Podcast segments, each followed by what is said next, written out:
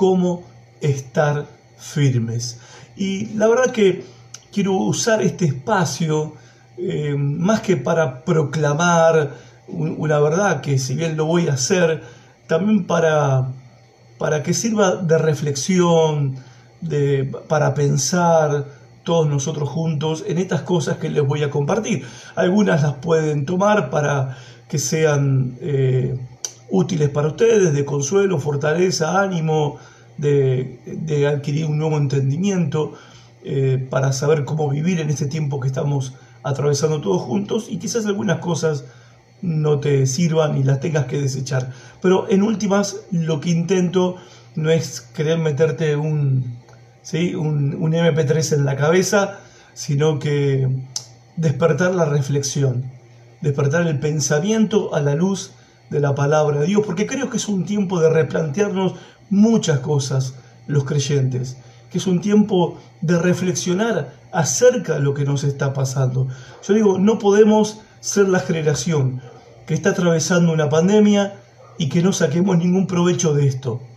O sea, que, tengamos que pasar lo que estamos pasando, sufrir lo que estamos sufriendo, eh, sufrir pérdidas como las que estamos sufriendo, ¿sí?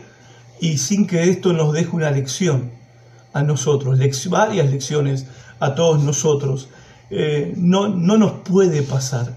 Yo creo que vamos, después de esta pandemia, vamos a vivir lo que es la iglesia post pandemia. No me pregunten cómo va a ser, porque no tengo ni la más pálida idea. Es algo que lo estoy hablando con el Señor y todavía yo le estoy transmitiendo al Señor. No es que Dios lo está hablando conmigo.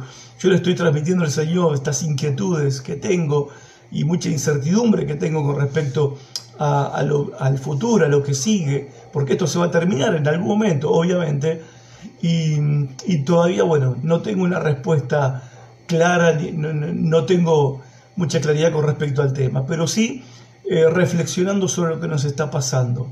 Y creo que también es el momento propicio para juzgar algunas cosas que decíamos, creíamos, proclamábamos, que parecían ciertas y grandes verdades, y hoy parece que no eran tan así.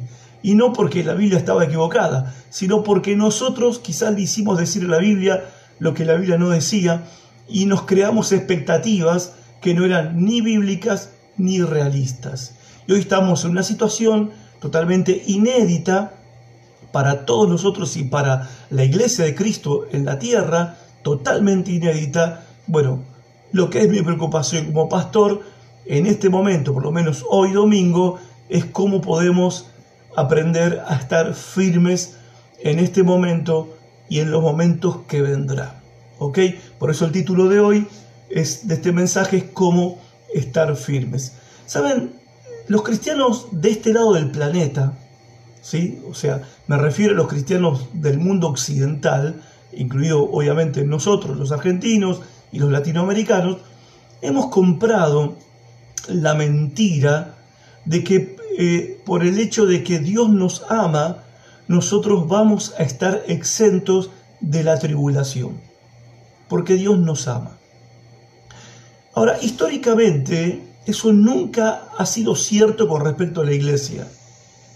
De hecho, la iglesia nació en tribulación, nació en persecución.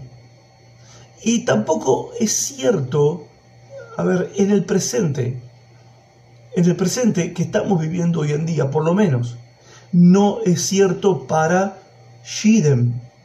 Shiden es un joven de Eritrea. Siendo muy jovencito, él ahora tiene treinta y pico de años, siendo muy jovencito, fue arrestado, fue encarcelado por ser cristiano. Pasó 10 años preso solamente por ser creyente. Hace poco fue liberado. Él cuenta que en una oportunidad los guardias lo dejaron solo seis meses. Y después de seis meses de estar en el solitario, le acercaron un papel en blanco con un lápiz, donde tenía que escribir solamente dos frases, dos opciones tenía. Creo o no creo. O sea, que se defina, que se decida. Él eligió entre esas dos opciones que le habían puesto en el papel en blanco ¿sí? Creo. y completó la frase, no voy a dejar mi fe. Esto de que los cristianos, porque Dios nos ama, vamos a estar exentos de la tribulación, no, no fue históricamente verdad. La iglesia nació en tribulación y en persecución. Tampoco es verdad para Jamila. Jamila es siria. Su familia siria es personas ¿sí? de carne y hueso como nosotros que están viviendo hoy en día. En Siria ella se convirtió al cristianismo, se convirtió a Cristo y por su conversión su familia entera la rechazó. Ella escribió una carta donde dijo, mi cuñado le dijo a mi esposo que me matara. Mi esposo me amenazó y me prohibió ir a la iglesia. Mis padres me rechazaron y dejaron de responder a mis llamadas. Una vez a mi madre la crucé por la calle y no me saludó. Tampoco es verdad que porque Dios nos ama vamos a ser libres de la tribulación, porque tampoco es verdad, por ejemplo, para los hermanos de Argelia, que, perdón, que están pidiendo oración por el pastor Rachid Seiger y su empleado de, su librería, el nombre es Nouh Hamami, los dos están esperando el veredicto de un juicio. ¿Y por qué están siendo enjuiciados en, allí en Argelia por el delito que cometieron de vender libros cristianos? Saben que en Argelia hay una ley donde vos tenés que pedir un permiso especial para hacer una reunión que no sea musulmana.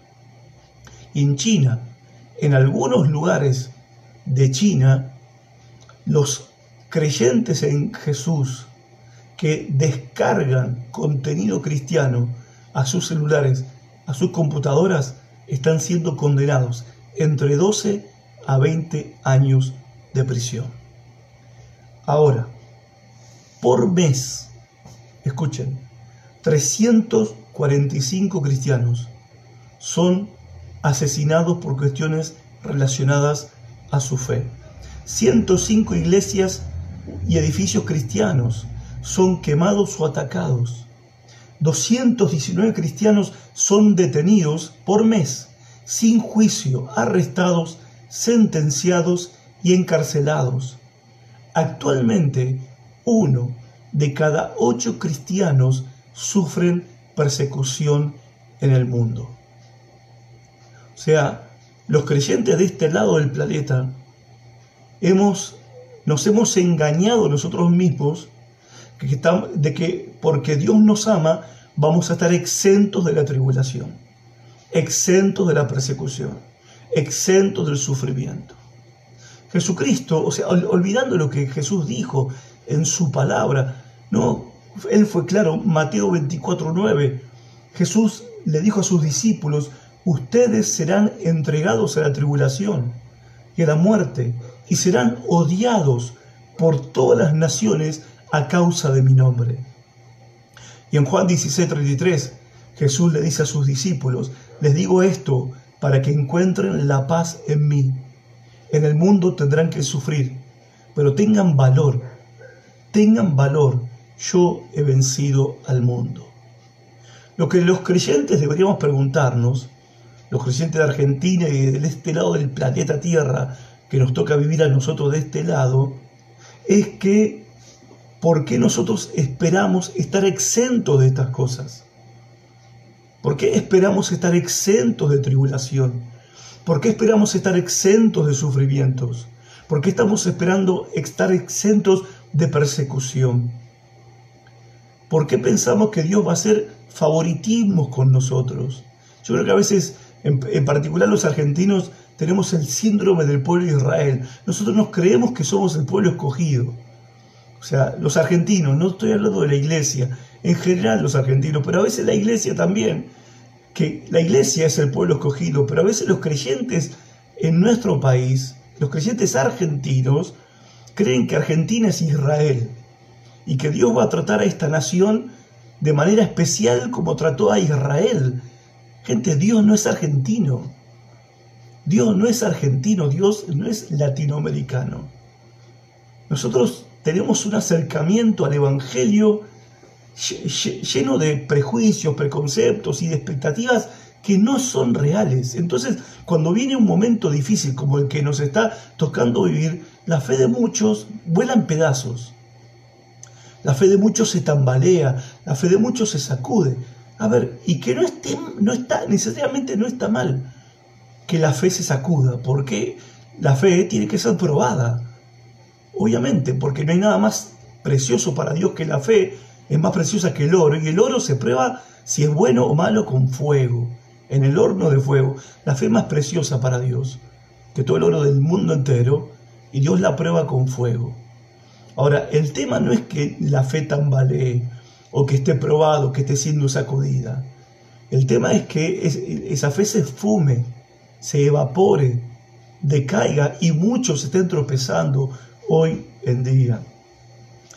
Nosotros tenemos que reconocer, gente, que hemos los cristianos de esta parte del mundo, que hemos sido beneficiados, por decirlo de alguna manera, con una especie de tregua, de tregua espiritual, porque nosotros hemos vivido en un país, en un continente, donde hemos disfrutado como creyentes, como iglesia, hemos disfrutado de paz y de tranquilidad, ¿sí o no? Y de libertad, y de libertad.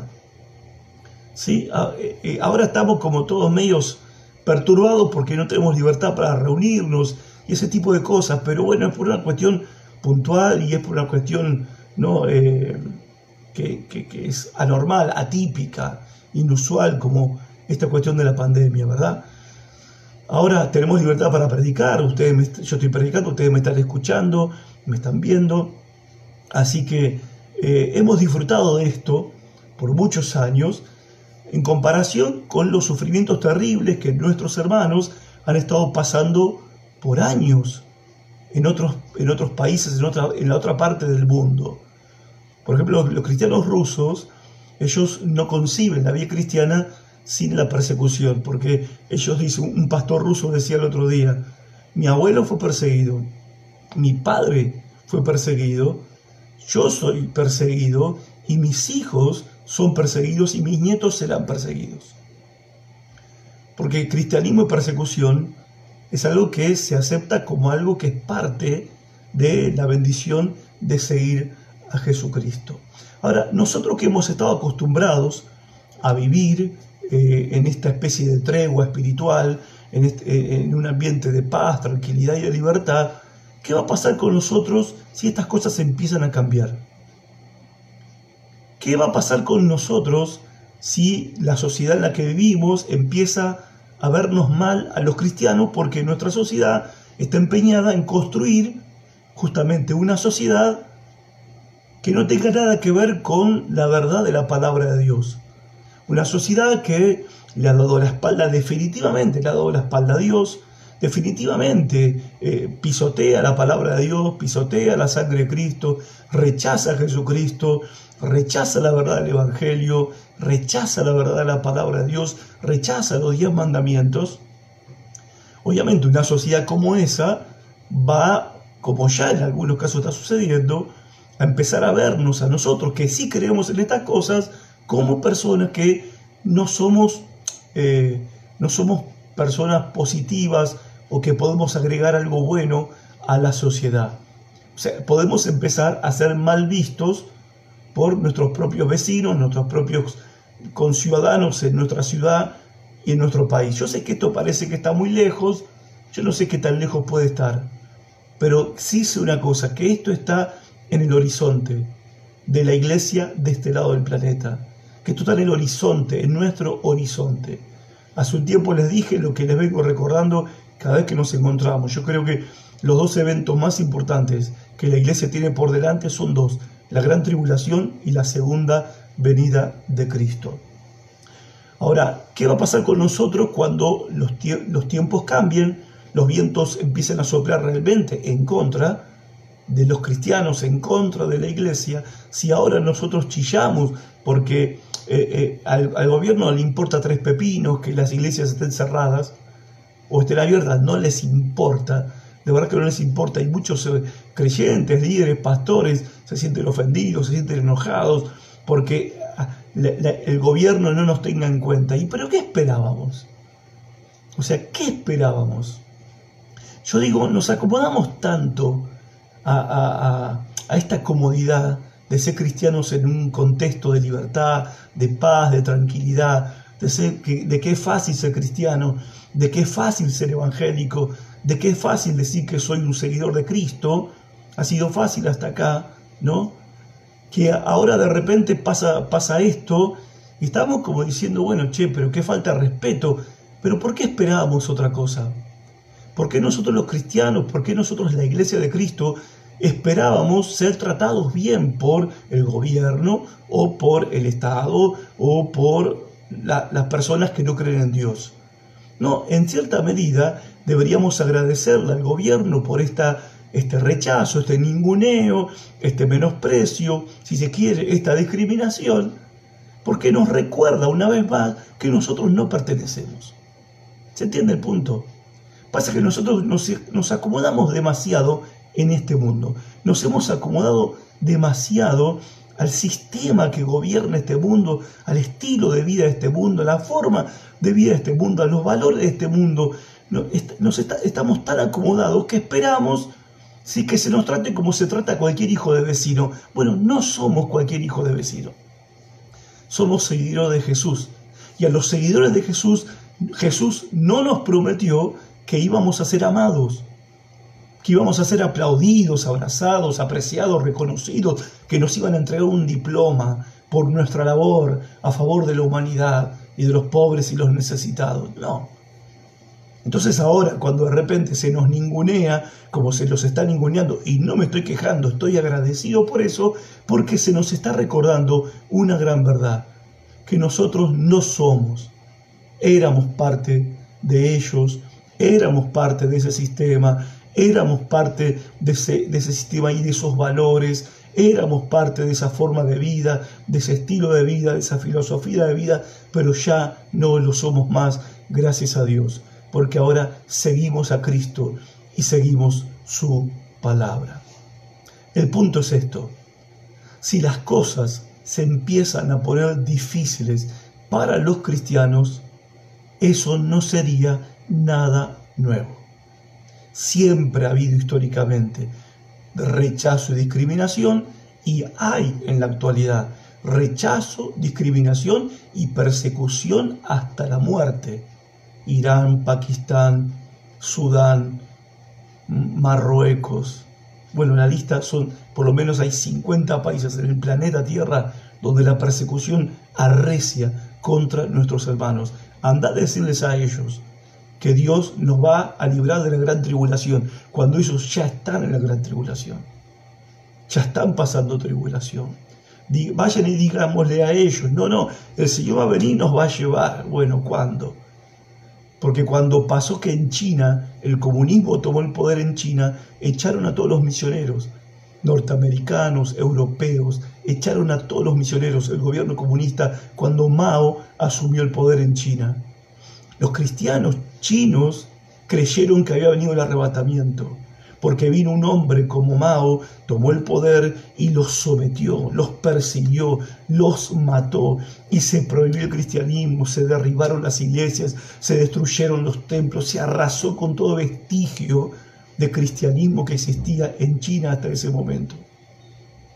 Y los cristianos empezaron a ser perseguidos y matados, encarcelados sin juicio previo.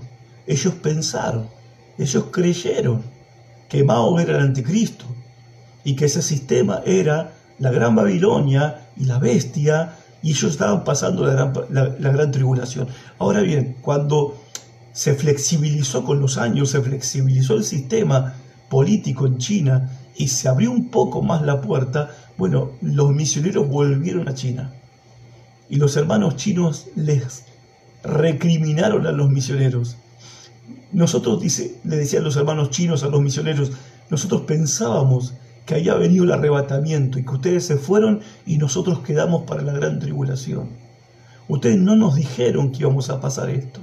Ustedes no nos avisaron que íbamos a pasar esto. Ustedes dijeron que no íbamos a pasar por estas cosas. Ustedes dijeron que no íbamos a sufrir. Ustedes dijeron que íbamos a ser llevados al cielo y a ser librados de la gran tribulación. Ahora no necesitamos que vengan. La iglesia ha crecido. el Evangelio ha sido predicado y las iglesias se multiplicaron, porque la iglesia prevaleció en medio de la gran tribulación. Ahora, a mí me parece que en este momento en el que estamos viviendo, hay muchos creyentes que se están haciendo preguntas equivocadas. Me sorprende esto de los creyentes, la verdad que es sorprendente. Es sorprendente. Eh, muchos creyentes que se están preguntando a ver si esto que está pasando con la cuestión de la pandemia es un plan del demonio, una conspiración satánica donde hay algunas mentes diabólicas que están organizando todo esto, ¿no? Otros se preguntan si la vacuna es la marca de la bestia, el 666, o un sistema, o un sistema para que el anticristo pueda controlar a los creyentes y a todo el mundo entero. La verdad, yo soy sincero, no lo sé. Si es así o no, no lo sé. Y también voy a decir otra cosa, no creo que alguien lo sepa. No creo que alguien lo sepa, que alguien lo pueda llegar a saber. Pero sí sé que estas no son las preguntas correctas, que no son las preguntas importantes. En todo caso, si fuera así, la, la cuestión es irrelevante. Es totalmente irrelevante y totalmente sin importancia. Porque la pregunta correcta, si es que en realidad esto es así, la pregunta correcta es la siguiente. ¿Estamos listos para enfrentar una tribulación como esta? Como la que se dice que, es la que está empezando ahora con todo esto que eh, la que se cree que detrás de la, de la, pandemia es lo que se está viviendo ahora en este momento? La pregunta clave es si estamos listos y preparados para enfrentar, para estar firmes en medio de una tribulación seria, como la que no hemos tenido hasta este momento.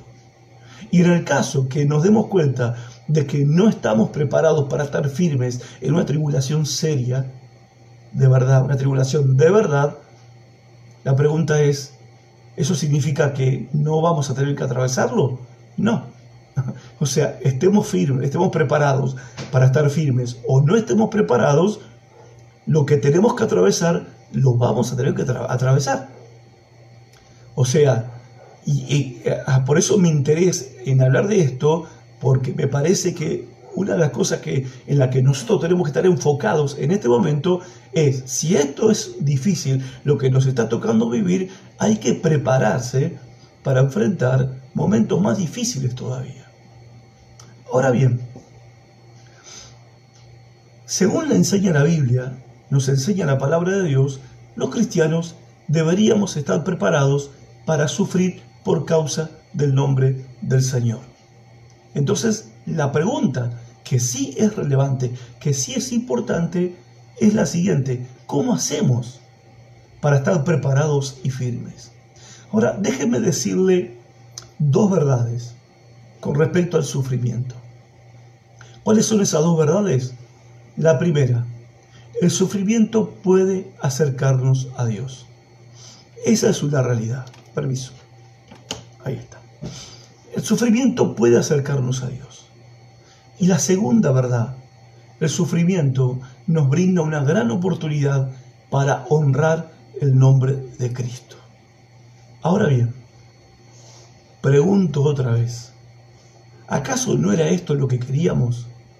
Y lo que cantábamos y lo que también eh, orábamos y pedíamos al Señor, estar más cerca de su presencia, tener la oportunidad de honrarlo al Señor, de exaltarlo al Señor. Bueno, justamente las pruebas, las tribulaciones, el sufrimiento cumplen ese propósito en la vida del creyente. Hemos cantado hasta el cansancio, queremos estar en tu presencia. El sufrimiento te lleva a la presencia de Dios. Hemos cantado hasta el cansancio, queremos glorificarte, queremos honrarte, queremos adorarte. El sufrimiento te da la gran oportunidad de honrar a Cristo en medio del dolor, en medio de la angustia, en medio de tribulación. El Señor Jesús en Mateo 5 dijo esto, felices los perseguidos por hacer lo que es justo, porque de ellos es el reino de los cielos. Felices ustedes cuando la gente los insulte y los maltrate, y cuando por causa mía los ataquen con toda clase de mentiras. Felices. No dice pobrecitos, dice felices. El apóstol Pablo en Romanos 5 dijo, a través de la fe, Cristo nos ha traído al generoso amor de Dios que ahora disfrutamos. Y estamos felices con la esperanza de compartir la gloria de Dios. Pero hay más, hay más, hay más, sí, hay más. Podemos sentirnos felices aun cuando tenemos sufrimientos, porque los sufrimientos nos enseñan a ser pacientes. Si tenemos paciencia, nuestro carácter se fortalece. Y con un carácter así, nuestra esperanza aumenta. Esta esperanza no nos va a fallar, porque Dios nos dio el Espíritu Santo, quien ha derramado el amor de Dios en nosotros. Miren lo que dice Santiago en el capítulo 1. Hermanos míos, ustedes pueden tenerse por muy dichosos cuando se vean sometidos a pruebas de toda clase. Muy dichosos. Pues ya saben que cuando su fe es puesta a prueba, ustedes aprenden a soportar con fortaleza el sufrimiento. Pero procuren que esa fortaleza los lleve a la perfección, a la madurez plena, sin que les falte nada. Y cierro con el apóstol Pedro, que dice en 1 Pedro 1, por esta razón ustedes están llenos de alegría, aun cuando sea necesario que durante un poco de tiempo pasen por muchas pruebas. Porque la fe de ustedes es como el oro, su calidad debe ser probada por medio del fuego. La fe que resiste la prueba vale mucho más que el oro, el cual se puede destruir. De manera que la fe de ustedes, al ser así probada, merecerá aprobación, gloria y honor cuando Jesucristo aparezca. Y ejemplo de esto, que podríamos llamarlo esto la parte teórica o la parte eh, sí, sí, lo que tiene que ver con lo, ideal, lo filosófico del sufrimiento, cómo, cómo se ve la parte práctica, cómo se ve esto en la realidad, o son simples palabras de Jesús y los apóstoles hablando en el aire, no, en Hechos 5:41 nos da un pantallazo de cómo luce esta clase de fe que es probada en el fuego de la tribulación. Si los apóstoles salieron de allí después de haber recibido una paliza por predicar a Cristo, salieron de allí muy contentos. Porque Dios les había permitido sufrir por obedecer a Jesús. Felices los tipos, porque Dios les había permitido sufrir por obedecer a Jesús. Felices los hermanos. Y Hechos 16, 25 dice, cerca de medianoche, Pablo y Silas después también de una paliza que le habían dado por predicar y en la cárcel estaban con los pies en el cepo y la, y, la espalda hecha hilachas, ¿sí? carne viva, dice que a medianoche Pablo y Silas oraban y cantaban alabanzas mientras los otros prisioneros escuchaban. Parece una clase de vida cristiana, ¿no? Extraterrestre si lo compara, extraterrestre para nosotros, no para nuestros hermanos que en otros lugares del mundo pueden decir de esto que es el pan cotidiano para ellos, que es su experiencia, que esta es su experiencia cristiana, que esta es su experiencia de seguir a Cristo, por seguir a Cristo. Para nosotros es algo, sí, como de película cristiana. Ahora, ellos estaban siguiendo las palabras de Jesús, cuando en Lucas capítulo 6 Jesús dijo, qué bendiciones les esperan cuando la gente los odie y los excluya. Todos queremos bendiciones, ¿verdad? Bueno, qué bendiciones les esperan cuando la gente los odie y los excluya, cuando se burlen de ustedes y los maldigan como si fueran gente maligna, porque siguen al Hijo del Hombre, a Cristo. Cuando les suceda esto, pónganse contentos. Sí, salten de alegría, porque les espera una gran recompensa en el cielo. Y recuerden que los antepasados de ellos trataron a los antiguos profetas de la misma manera.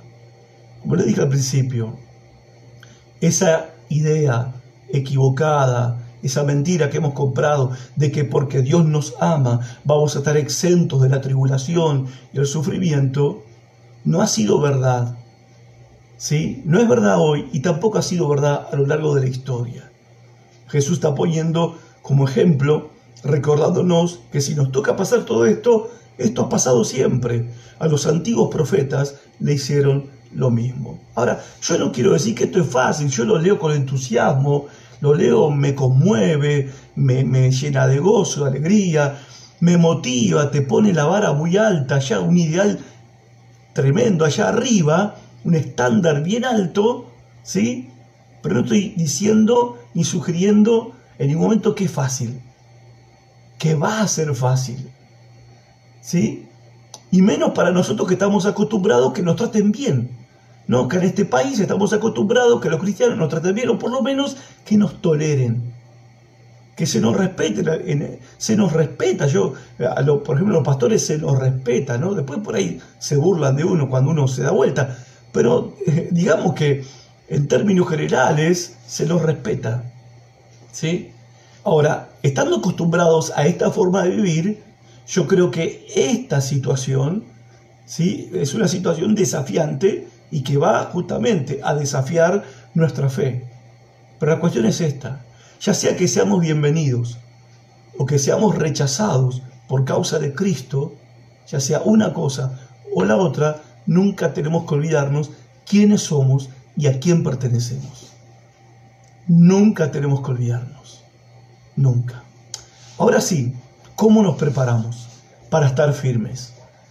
Bueno, eh, recordé una historia del Antiguo Testamento que me parece que es como paradigmática como un paradigma, como una especie de modelo en el, que, nosotros podemos mirar para saber cómo poder, pues, cómo estar, para prepararnos para estar firmes en tiempos de tribulación, en tiempos de prueba, en tiempos de sufrimientos. Dice Daniel capítulo 1, verso 8, hablando de Daniel y sus tres amigos, que jovencitos, ellos adolescentes de 14, 15 años, fueron traídos cautivos a Babilonia, desarraigados de su ciudad natal, de Jerusalén, y fueron llevados a Babilonia, fueron escogidos para transformarse en asesores de rey Nabucodonosor. Pero dice eh, Daniel 1.8, sin embargo, Daniel estaba decidido a no contaminarse con la comida y el vino dados por el rey.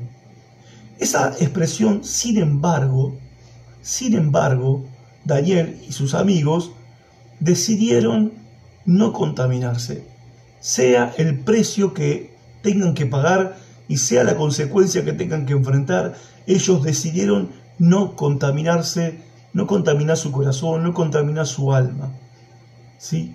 Comiendo comida que estaba sacrificada a ídolos paganos, para lo cual, de, eh, de lo cual para ellos estaba prohibido eso, por la ley de Dios. Ahora, ese sin embargo, Daniel estaba decidido a no contaminarse, sin embargo, ese sin embargo hace alusión a las presiones que Daniel y sus tres amigos, bueno, todos en realidad, porque cuando Nabucodonosor en el 586 a.C. invade Jerusalén, destruye la ciudad, destruye el templo y se lleva cautivos a muchos judíos a Babilonia, de esos judíos en especial escogió a los que eran hijos de la nobleza. Al resto los mataron a todos.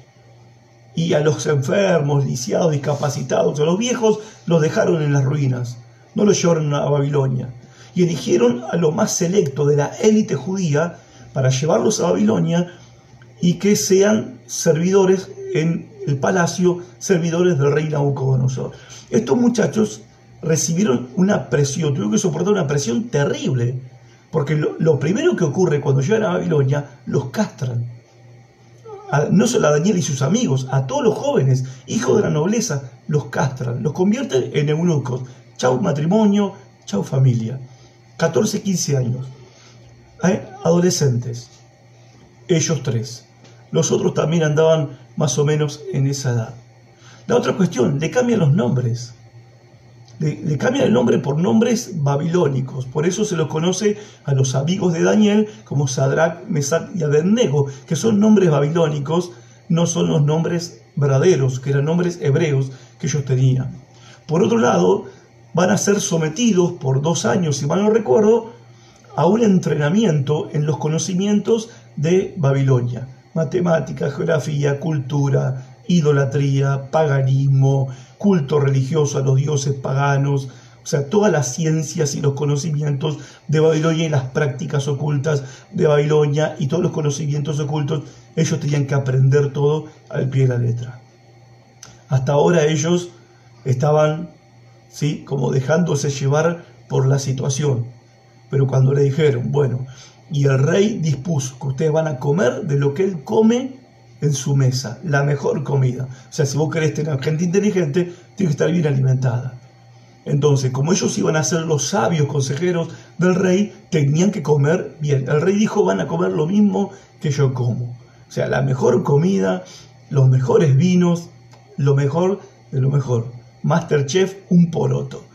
Ahora bien, toda esa comida y ese, alimento y esos vinos que el rey eh, comía y tomaba, estaban consagrados a los dioses paganos de Babilonia. Cosa que para los judíos era una cuestión ¿sí? casi de, de blasfemia contra Dios comer esa clase de comida. ¿Sí? esto no tiene que ver con lo que hoy en día, si se puede comer esto o lo otro, no tiene nada que ver con eso. Tiene que ver con la cultura de ese tiempo. Y ellos, Daniel y sus tres amigos, el resto no, el, resto aceptó la dieta del rey, aunque sea, aunque se contaminaran ritualmente, o sea, espiritualmente. Pero Daniel y sus amigos dijeron que no. Se mantuvieron firmes y no cedieron a la presión ellos aceptaron que le corten los testículos, aceptaron que le cambien el nombre, aceptaron ser educados en una cultura pagana, idólatra, que no tiene que ver con su propia cultura.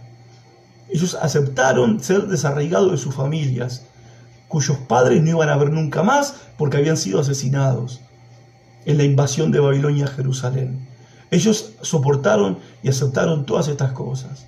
Calladito la boca, de pie, con la vista en alto. Pero hay algo que ellos no iban a aceptar. Ellos no iban ofender a Dios.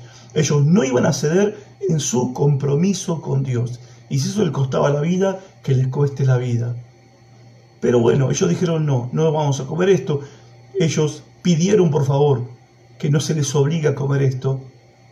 Y el jefe de los, de los eunucos, ¿sí? el jefe de los eunucos aceptó que ellos no comieran lo que el resto iba a comer. Los, aceptó, los puso a prueba por 10 días. Comían legumbres y tomaban agua solamente. A los 10 días ellos estaban más ¿sí? potocos que el resto de los muchachos. ¿sí? Y así ellos se mantuvieron firmes en su decisión, en su posición y no se contaminaron. No contaminaron su alma, su corazón, no contaminaron su conciencia, cediendo a los principios, valores y creencias de Babilonia. Ahora, para, en lo personal, yo creo que ellos son un ejemplo perfecto. Y que el mensaje de ellos para nosotros en este caso es que nosotros hoy en esta situación en la que estamos viviendo no tenemos que ceder a la presión de nuestro entorno, a, a las presiones que soportamos en nuestro entorno todos los días. Y ese entorno son personas. Personas que amamos, personas que forman parte de nuestro círculo familiar, y otras personas que no. Pero tanto nuestra familia como los que no son familiares nuestros ejercen presiones sobre nosotros. Presiones para que nosotros eh, no seamos ¿sí? leales a Cristo. Uh, no seas tan fanático, uh, no seas tan religioso, no seas tan dramático. ¿Dónde está tu Dios? Mira la pandemia que está pasando. Bueno, las presiones las estamos recibiendo, no cedamos en este tiempo.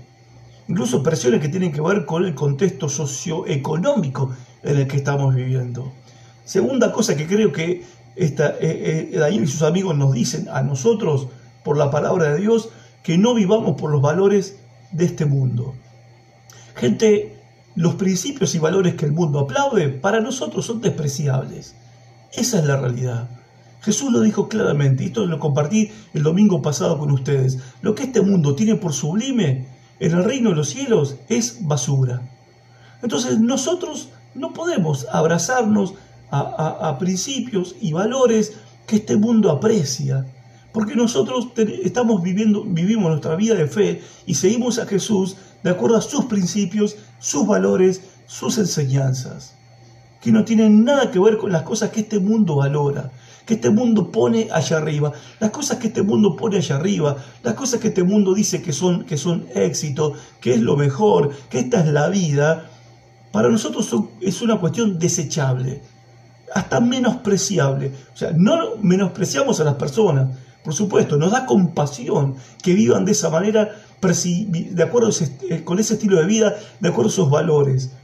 Sino que lo que menospreciamos son esos valores, porque esos valores, o sea, son pasajeros, son temporales, se terminan con la muerte. O sea, no sirven de nada, porque al momento de morirse ninguno se va a llevar nada de las cosas que ahora están abrazando y que, están, eh, que están amando y que están deseando. No se van a llevar nada el día que se mueran. Y en tercer lugar, creo que el mensaje de Daniel y sus amigos para nosotros es que nosotros no tenemos que vivir persiguiendo lo que el mundo persigue. Las cosas que el mundo persigue, las cosas que las personas que no tienen a Dios ni tienen esperanza más allá de esta vida y persiguen, persiguen cosas que tienen que ver solamente con, insisto, con lo temporal y con, y con esta vida pasajera, nosotros no persigamos estas cosas no debemos perseguir estas cosas. Yo creo que ellos estuvieron preparados, ¿no? Porque a Daniel después le tocó enfrentar el foso de los leones. Y a los otros tres muchachos les tocó enfrentar el horno de fuego. Y sabemos muy bien nosotros que tanto Daniel como estos tres muchachos estuvieron firmes en ese momento. Cuando llegó la tribulación más severa, cuando llegó la prueba más difícil, cuando llegó el sufrimiento más amenazador. Ahora, ¿por qué ellos estuvieron firmes? Daniel en el foso con los leones y estos tres jóvenes en el horno que ardía con fuego, ¿por qué estuvieron firmes ahí? ¿Por qué estuvieron firmes antes? ¿Por qué estuvieron firmes a la hora de decir no, no me voy a contaminar, no voy a ceder, no voy a transar, me voy a parar firme en mi convicción, voy a seguir al Señor, aunque eso traiga consecuencias? O sea, el hecho de que nosotros hoy en medio de esta pandemia, en medio de esta crisis social, en medio de esta crisis económica y también política en la que estamos viviendo, y, espiritual, porque todo esto que pasa en el mundo visible es un reflejo del conflicto que hay en el mundo invisible. Si en medio de este conflicto en el cual estamos viviendo, nosotros aprendemos ahora a estar firmes y a estar comprometidos con Jesucristo cuando llegue la hora de una tribulación seria, de un sufrimiento de verdad, cuando llegue la hora de que las papas quemen de verdad y el horno de fuego se caliente siete veces, entonces vamos a estar firmes. Porque, a ver, los que viven comprometidos con Jesús también van a morir por Jesús. O sea, ¿cómo vamos a estar mañana cuando vengan las tribulaciones serias, esa gran tribulación prometida? Si amanezca sobre nosotros, vamos a estar firmes si ahora estamos firmes, si hoy estamos firmes, si hoy estamos siguiendo a Jesucristo el Señor con un compromiso inquebrantable, irrenunciable y que no tranza, y que no transamos. Y voy terminando. Algunas una pregunta que también nos tenemos que hacer. ¿Para qué estamos en este mundo? ¿Para qué estamos acá? Yo cuando voy a comprar, salgo a la calle, voy a comprar, cuando tengo que salir porque no me queda otra, em, o tengo que hacer alguna visita, obviamente, a, los hermanos y me encuentro con gente en la calle, siempre cuando, cuando nos saludamos, siempre hago mención de esto. ¿Qué tal? ¿Cómo va? Bien, gracias a Dios estamos vivos. Gracias a Dios, gracias a Dios estamos vivos. No porque cuando de repente la muerte se ha hecho tan tan viral, la muerte se hizo viral porque está presente ahora todo el día, todos los días, todo el tiempo, ¿sí? tenemos muchos motivos para agradecer a Dios por estar vivos. Ahora, ¿para qué estamos vivos? ¿Para qué estamos todavía en este mundo? Bueno, no estamos en este mundo para vivir lo más posible. Porque pareciera que incluso nosotros los creyentes estamos haciendo todo un esfuerzo para vivir lo más posible. Yo creo que todos nos hemos puesto a pensar en esta cuestión de que me puede tocar a mí. ¿No? ¿Por qué no? ¿No? ¿Por qué no? ¿Quién no se ha puesto a pensar en que es posible que a uno le toque morirse? A los creyentes, partir a la presencia del Señor. Ahora, si estamos en este mundo, no es para vivir lo más posible, como si no tuviéramos nosotros esperanza en el futuro más allá. O sea, nosotros sí tenemos una esperanza más allá, una esperanza futura, más allá de esta vida. Así que nosotros no estamos en este mundo tratando de alargar nuestros años lo más posible en esta tierra.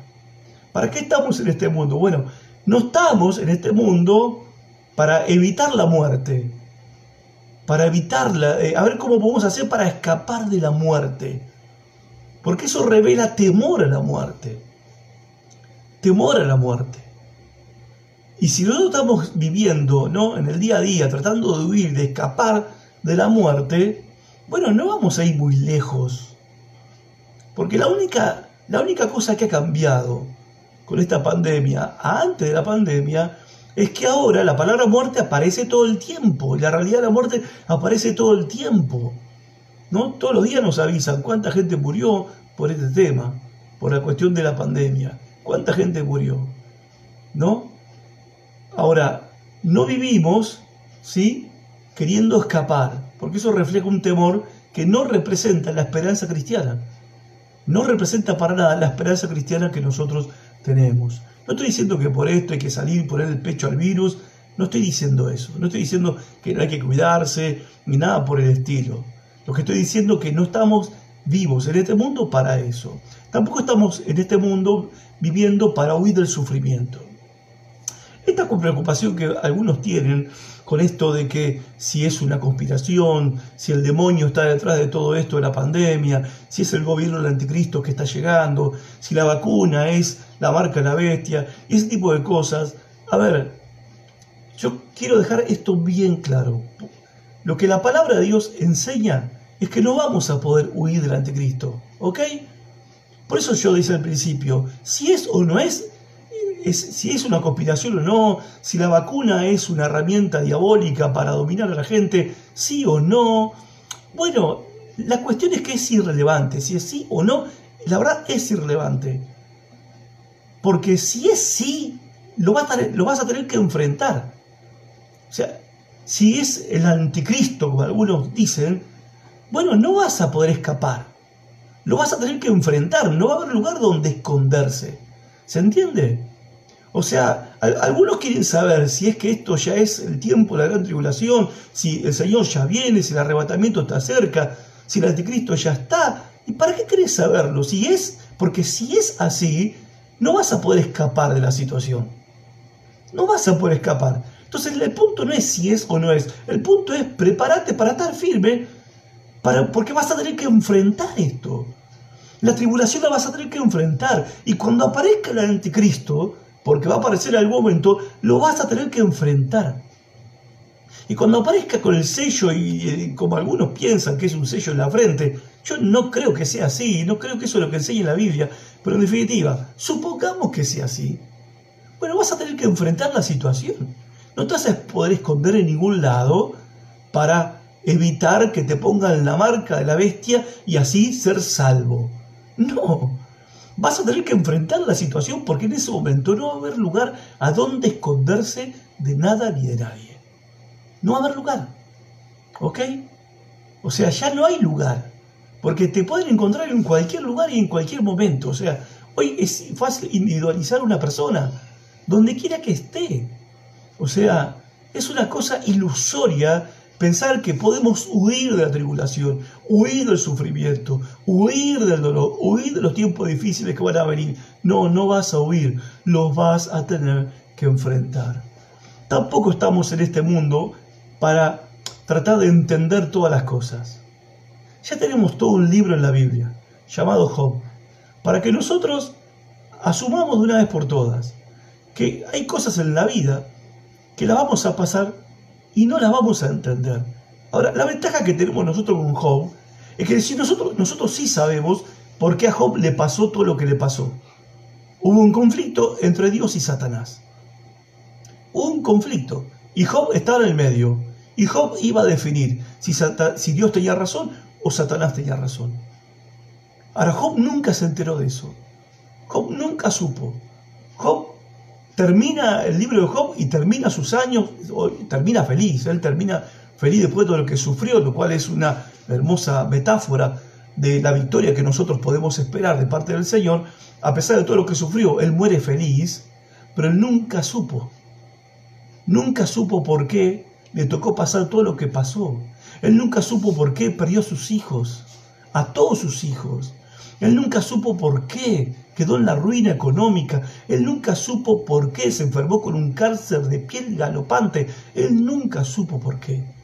Nunca lo supo, nunca lo entendió, pero no necesitó entender y comprender para seguir confiando en su Dios.